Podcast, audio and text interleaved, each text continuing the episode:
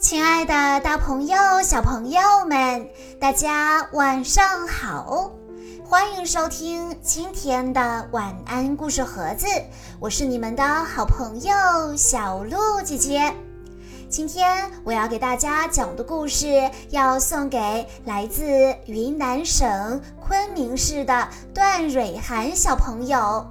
故事来自《小公主苏菲亚》系列。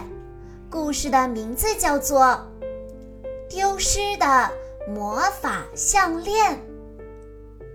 舞会就要开始了，小公主苏菲亚已经做好了充足的准备。苏菲亚，快出来！我为你和安博准备了一个惊喜。国王罗伦神秘地说。苏菲亚好奇地问。什么惊喜？一会儿你就知道了。国王罗伦带着苏菲亚和安博来到了珠宝室。你们每个人可以挑选一件喜欢的珠宝，带着出席今晚的舞会。原来国王罗伦说的惊喜竟然是这个，真是太开心了。苏菲亚激动得快要跳起来了。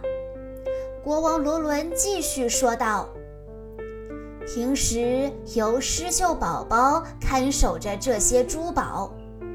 狮鹫就是有着鹰的脑袋、狮子身体的动物，它们天生就喜欢这些闪闪发光的东西。”姐妹俩各自挑选了一样自己喜欢的珠宝首饰，高高兴兴地回到了苏菲亚的房间。谁知狮鹫宝宝悄悄尾随着他们，也走进了苏菲亚的房间。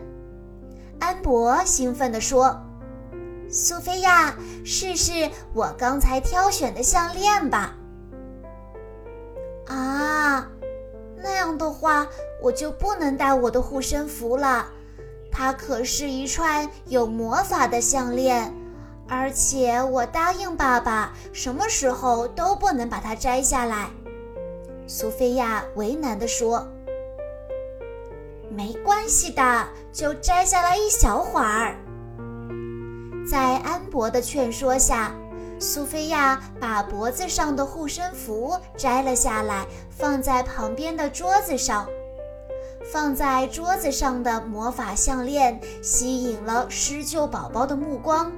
趁苏菲亚不注意，狮鹫宝宝拿走了她的魔法项链。我的护身符呢？苏菲亚发现自己的魔法项链不见了，不由得惊慌失措地大叫起来。是的，桌子上除了几道爪痕，什么也没有。两个女孩在房间里到处寻找魔法项链，可是她们几乎把房间翻了个底朝天，还是一无所获。苏菲亚的好朋友幸运草罗宾以及小蓝鸟美亚也想帮助她，但没了魔法项链，苏菲亚听不懂他们在说些什么。就在这时。女佣维奥莱特慌乱地跑来请求帮助。原来放在桌子上的所有的黄金高脚杯子也都失踪不见了。可恶的小偷也留下了一些痕迹，而且这些痕迹与苏菲亚在房间里看到的一模一样。看来城堡里有贼，我们一定要找到他。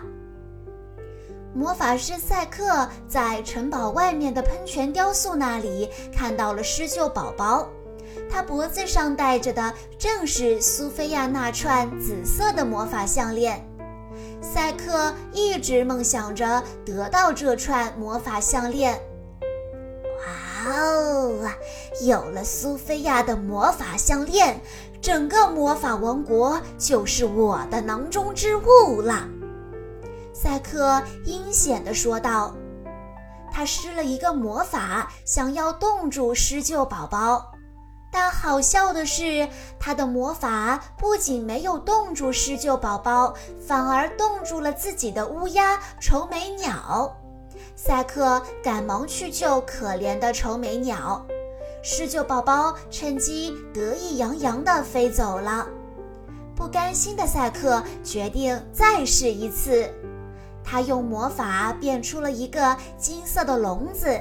并在笼子下面放上了闪闪发光的珠宝。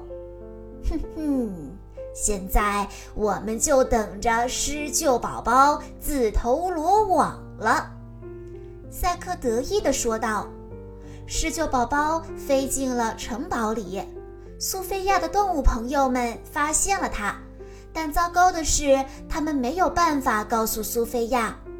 小兔子幸运草看到施救宝宝带着苏菲亚那串魔法项链，便突然跳到施救宝宝面前，一把抓住了项链。但是施救宝宝紧紧地抓住项链，不愿意放手。刚摆脱了幸运草的施救宝宝，这时已经发现了赛克放在笼子下面的宝石。只见他轻轻一跃，便轻而易举地拿走了那颗闪闪发光的粉红色宝石。好笑的是，赛克用魔法变出来的笼子一点儿反应都没有。赛克想从施救宝宝那里夺走魔法项链，却被自己的笼子给困住了。而在皇宫的另一边，皇后美兰达的皇冠也找不到了，她也发现了留在桌子上的几道爪痕，还找到了一根羽毛。安博告诉美兰达，皇宫里丢失了很多东西。外面，赛克仍在追逐施救宝宝，被逼无奈的施救宝宝只能扔下了珠宝和皇冠。紧追不舍的赛克。慌忙接住了这些珠宝，慌不择路的施救宝宝从窗口飞进了城堡的舞厅里，不见了踪影。赛克乘着飞行车一路追进了舞厅，大家看见他拿着丢失的珠宝和皇冠，都很吃惊。不好，大家以为赛克就是可恶的小偷。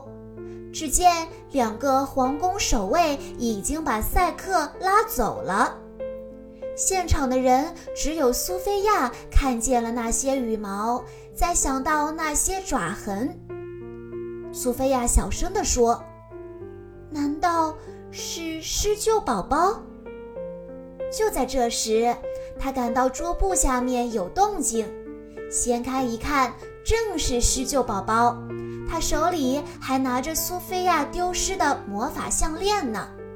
苏菲亚找到了真正的小偷，国王罗伦下令放了赛克。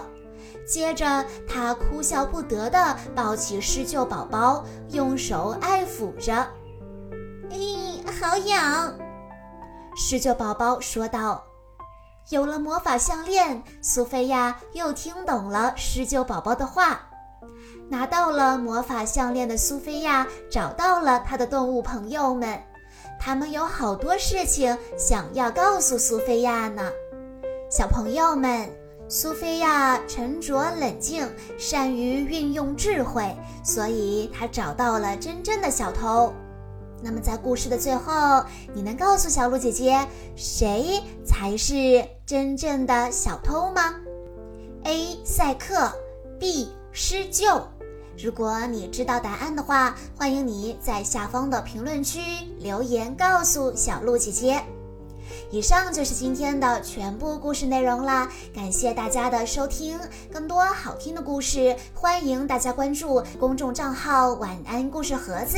在公众号“晚安故事盒子”回复“小鹿姐姐”这四个字，就可以获取小鹿姐姐的联系方式了。在今天的故事最后，朵朵小朋友想对她的姐姐松松说。